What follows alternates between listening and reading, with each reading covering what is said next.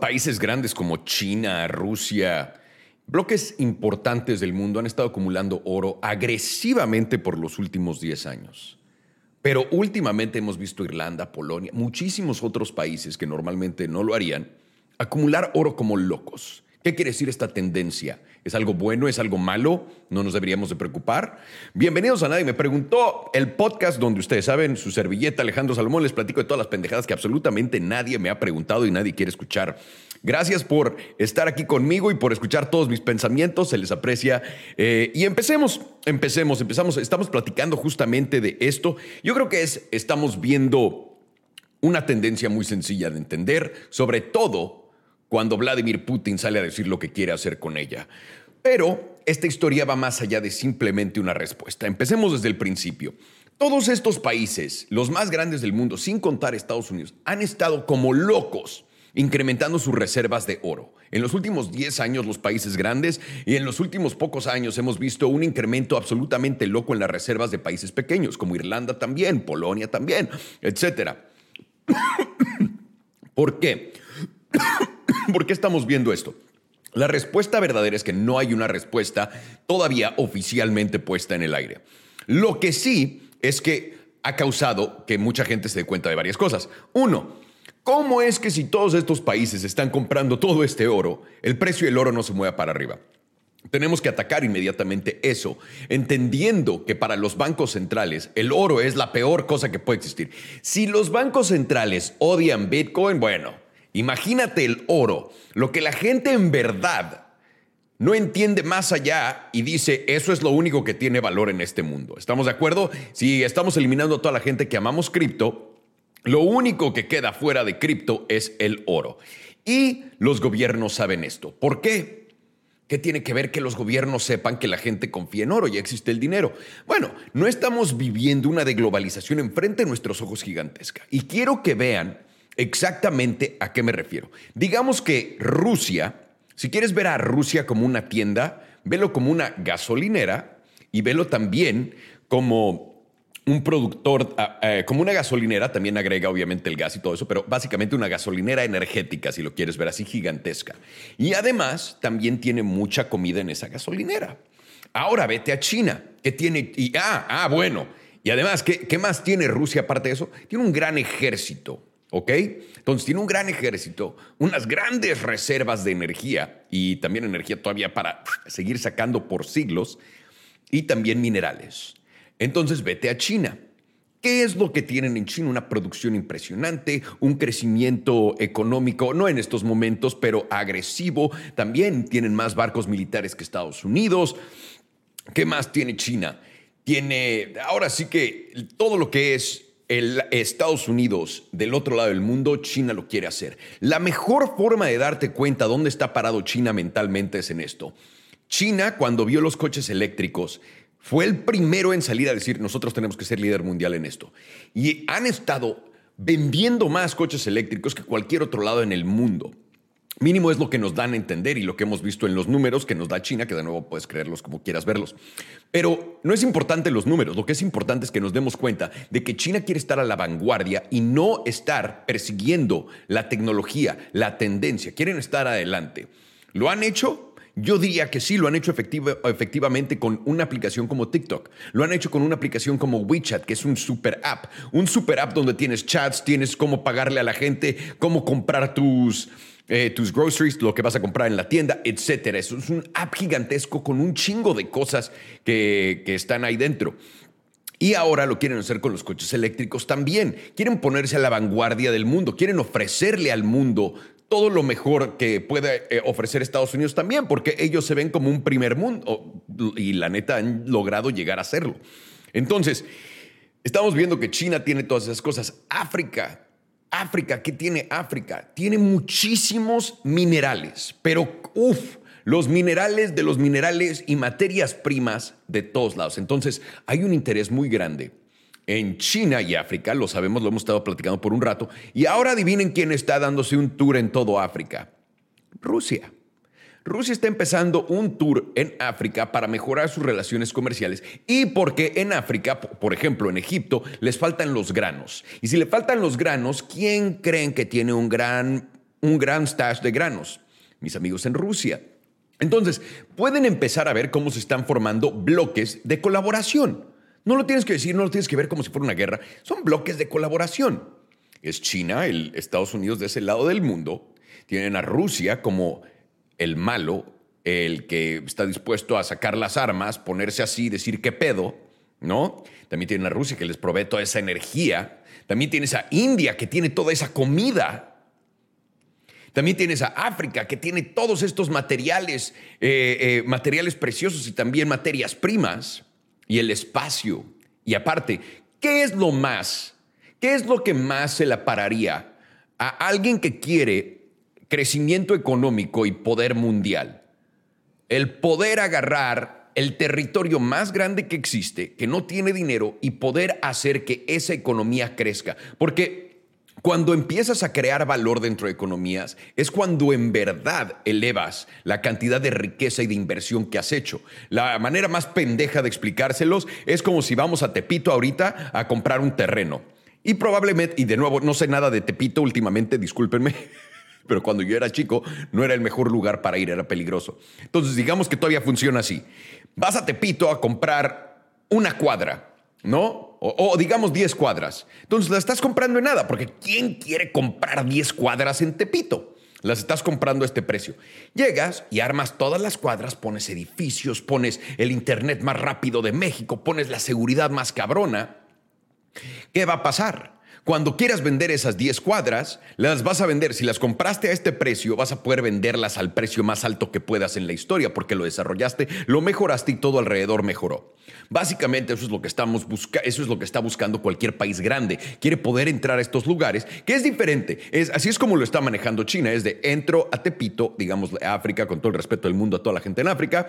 Entro, les hago las 10 cuadras grandes, les pongo todos los edificios y después ¡pum! Son o parte de mi economía ahora que ha crecido y que también ha creado más valor, por ende me pone en una mejor posición, o también si lo quieres ver de una manera más sencilla, pues simplemente tengo un aliado más, más grande, más fuerte que tiene más cosas también. Entonces, de las dos formas funciona muy bien para ese crecimiento. Estados Unidos no lo ataca de la misma manera. Estados Unidos literalmente ataca los lugares que necesitan libertad y dicen, uy, se ve que necesitas un poco de libertad porque tienes mucho petróleo por ahí, permíteme entrar a darte libertad. Se cogen a todo el mundo, dejan al país sin crecimiento ni nada y lo secan. Y ahorita estamos viendo que por primera vez esto es verdad. Esto ya llegó a un punto donde podemos notar, esto ya no es la guerra de Ucrania y Rusia, esto es una guerra mundial, podemos oficialmente decirlo, ¿no? Porque si no, entonces, ¿por qué hay bandos armándose en esta guerra? ¿Por qué Estados Unidos se metió a sancionar y todo el mundo se metió a sancionar? Y ahora la gente que está sancionando a Rusia, los países, se están peleando. Yo no quería sancionar a Rusia, tú eres el que lo quería sancionar, eso nunca lo habíamos visto antes. Y ahora, ¿qué causa esto? Estamos viendo que hay alianzas entre países como Brasil, eh, Brasil, China, India, Sudáfrica. Empiezas a agarrar de las, de las potencias y los lugares más grandes del mundo y ricos que están pésimamente mal manejados y tienen a su padre China. Ahora, todos ellos tienen la oportunidad de poder tradear libremente. Y de nuevo, no se trata de, irte a coger a nadie. Pero si Estados Unidos es tu limitante y te está diciendo, oye, brother, no me gustó lo que hiciste, te voy a sancionar tantito. Eso, eso quiere decir que Estados Unidos tiene el poder más grande del mundo. Si estos países en general lo único que quieren hacer es decir, güey, yo quiero salirme que Estados Unidos me sancione. Si yo quiero comprarle energía barata o si yo soy, digamos, Egipto, que ahorita está en una crisis de comida, pero latente y potente, ¿ok? Esto quiere decir que vamos a ver o mucha migración o mucha asistencia, como lo quieran ver, de Egipto hacia afuera o asistencia de afuera hacia Egipto, ¿ok? Egipto que se está muriendo de hambre por estas condiciones, porque también ha habido sequías, etcétera, y todos estos problemas de cadena de suministros. Egipto, tiene este problema y Rusia está yendo a hablar con Egipto y decirle, déjame ver cómo soluciono tu problema. El pedo es que Estados Unidos te va a sancionar. Ahora empezamos a ver muy tranquilamente cómo se está jugando esto. La gente está diciendo, güey, ya no queremos que nos sancione Estados Unidos. Porque de nuevo, ¿por qué estoy en contra en estos momentos o sueno como estar en contra de estas sanciones de Estados Unidos? Porque la verdad son puro palo. Hemos visto Estados Unidos aprovechar su poder una y otra vez. Basta, basta. Está bien cuando defendemos el mal, pero el bien, Pero no nada más para ir a quitar todo a todo el mundo, cabrón. Ya están hasta la verga todo el mundo. Y están hasta la madre.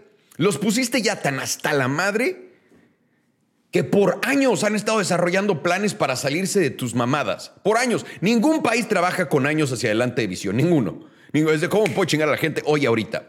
Y estos países han tenido que hasta planear qué puta madre hacer en el futuro de tan hasta la verga que los tienes, brother. Y ahora hemos visto por 10 años Rusia, China, India, grandísimos sectores económicos mundialmente hablando, llenándose de oro. Vimos que Rusia y China han estado trabajando en una alternativa con, el SWIFT. ¿Por qué? Porque Rusia fue sacado del banking system. Cuando te sacan del sistema bancario internacional, pues ¿qué, qué vas a hacer? Entonces dijeron, ok, si el problema es que no podemos recibir dólares, que no necesito tener estos dólares porque es como me pueden detener todas mis cuentas, ¿qué les parece si me salgo de ello? Empiezan a cobrar su petróleo en rublos, empieza a jalar. Vladimir Putin ha salido últimamente a decir que Estados Unidos y el poder de la ¿cómo se dice? Hegemonía gringa, me parece, hegemony, no sé cómo se dice en español, me lleva la verga. El poder gringo, básicamente, está llegando a un fin, que la gente ya no quiere poner, tener que lidiar con estas cosas y que su hipocresía se acabó. Cuando dicen hipocresía es simplemente Vladimir Putin se va a la guerra, mata a 5 mil personas por un territorio que según él es de él y porque también le quieren quitar el territorio, seamos claros. La OTAN, la, ¿cómo se, llama la OTAN en español? Se llama OTAN, ¿no? NATO. Sí, la OTAN, perdón. la OTAN lo único que es es un cartel de guerra. Todos los países que, están que conforman la OTAN vean los presupuestos de guerra y cómo los han incrementado y cómo Estados Unidos es el servilleta de todos ellos. La OTAN lo único que es es un cartel de armas de Estados Unidos para venderle a toda esta gente armas y tener una excusa por qué venderle las armas. Entonces, Rusia está hasta la madre de estar en esa situación y dice, güey, pues se acabó, güey, voy a ir a atacar. Cuando vaya ataca para que Estados Unidos no se meta y le dé libertad, como a todos los países que le da libertad con sus armas y que le quita el territorio, etcétera, tiene las dos versiones, ¿no? Que en verdad, como sea. Rusia va y ataca. 5 mil muertes, digamos ya 6 mil porque ha pasado más tiempo. Pero Estados Unidos va y ataca países que no tiene negocio atacando y mata a 150 mil, 300 mil personas. Nadie dice nada. Es el problema que hay. Es el problema que hay. Cuando creas tanta injusticia alrededor del mundo, pues puede que nosotros los ciudadanos no podamos hacer nada Estados Unidos y nos la tengamos que comer entera. Pero los demás poderes mundiales no tienen que hacer lo mismo y no tienen que estar aguantando tus mamadas. Y he aquí la aparición de la nueva moneda. En diciembre me fui a Cancún de vacaciones y en diciembre estaba escuchando en todas las, todo lo que escucho alrededor del mundo y alguien dijo, porque todos, hemos, todos sabemos que yo creo que Bitcoin puede ser una gran alternativa como moneda internacional. ¿Por qué? Porque elimina a los poderes centralizados de ser los que te están dando el valor. ¿Ok? Eso quiere decir, porque esto es una pendejada. El hecho de que Rusia y todos ellos estén armando un ejército de dinero con oro es una estupidez, porque una y otra y otra y otra y otra vez a través de la historia te han quitado el oro detrás de la moneda, güey. Tienes que ser un imbécil para caer en esa trampa. Y la gran mayoría de gente lo hará. con, con todo el respeto que se merece la gran mayoría de la gente que cree que esa moneda, porque está respaldada por oro, es lo mejor que existe. Y después les van a quitar el oro una vez más. Es más, voy a predecir el futuro del futuro. Va a haber otra moneda respaldada por oro y los países que emitieron esa moneda o que emitan esa moneda quitarán el respaldo del oro una vez más cuando esté limitado el crecimiento eh, eh, eh, monetario que pueden, que pueden ejercer de acuerdo a cuánto oro simplemente existe en sus reservas. Ahí está la predicción para los siguientes 20 años. Pero, importante checar aquí, esta es la primera vez que de verdad en el mundo funcionaría tener una segunda moneda grande, global. Y es la primera vez en este mundo que en verdad va a pasar, porque la gente necesita comida y la gente necesita energía. Y ahora están dispuestos a dársela al mejor postor. Y el mejor postor ya no tiene que ser a huevo Estados Unidos con el dólar y cambiar esos. No importa cómo lo hagas, si lo estás vendiendo en Saudi, si lo estás vendiendo en Rusia, si lo estás vendiendo en Irán, todos esos barriles se tenían que cambiar en oro. Ya no. Ya no. Lo que están diciendo es, aquí hay una alternativa para todo esto. Ya. Se acabó de estas cosas. Y ahí está enfrente de nosotros. Y yo completamente creo que es a donde vamos. Estos países han visto, y no lo están haciendo nada más, y quiero que poner esto en alerta, estos países no nada más están agarrando y protegiendo súper divinamente de todo lo que está pasando, porque Estados Unidos, estos países también saben que estamos al final del dinero como lo conocemos el día de hoy en la época moderna. No puedes imprimir dinero como se te hinchen los huevos y no puedes agarrar de los huevos a todo el mundo y amenazarlos todo el tiempo con tu dinero. ¿Por qué? Porque los papás que, eso, que hacen eso tienen hijos traumados que valen verga o los hijos verga se voltean y le dan el dedo al papá y se largan de la casa. Es lo mismo, es exactamente lo mismo que estamos viendo aquí. Así que ojo, porque por primera vez estos demás países, estos diferentes engranes de este motor que llamamos economía, tienen diferentes necesidades y estas necesidades pueden ser satisfechas por el conjunto de Rusia, China, India, etc. Ojo, y esto va a pasar, esto va a pasar, no va a ser del día de un día a otro, no va a ser de, uy, me desperté, el dólar ya no existe. No, pero la importancia del dólar va a ser reducida importantísimo. Imagínate que China deje de pagar en, en, dólares. Eso quiere decir que China ya no va a tener que tener dólares. África, que deje de tener dólares. India, que deje de tener dólares. Rusia ahí está, ¿no?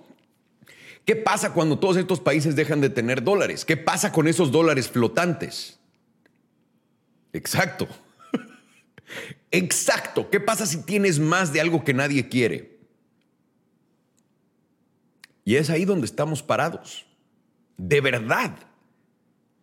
Y quien no lo quiera ver y quien no lo quiera entender, está bien. Pero aquellos que estamos poniendo atención, ojo, porque nos van a volver a soltar la alternativa de la moneda con el dólar, con el oro detrás. Tal vez no sea aquí en Estados Unidos, pero lo harán internacionalmente. Y cuando lo hagan, sepamos todos que tenemos alternativas fuera de la misma estupidez en la que hemos caído un millón de veces. Se llama Bitcoin. Olvídense de todas las demás criptos, se llama Bitcoin. No tiene gobernante, no existe un jefe, está ya hecho, descentralizado, funciona sin crimen, hermoso. Así que ojo, cuando empecemos a ver cómo se divide todo esto, entendamos que se va a volver a repetir una vez más igualito. Es todo lo que les quiero decir. Esto fue lo que nadie me preguntó. Me llamo Alejandro Salomón, les mando un abrazote, pórtense bien y compren oro. No, no es cierto, no es cierto, no va a subir de precio jamás.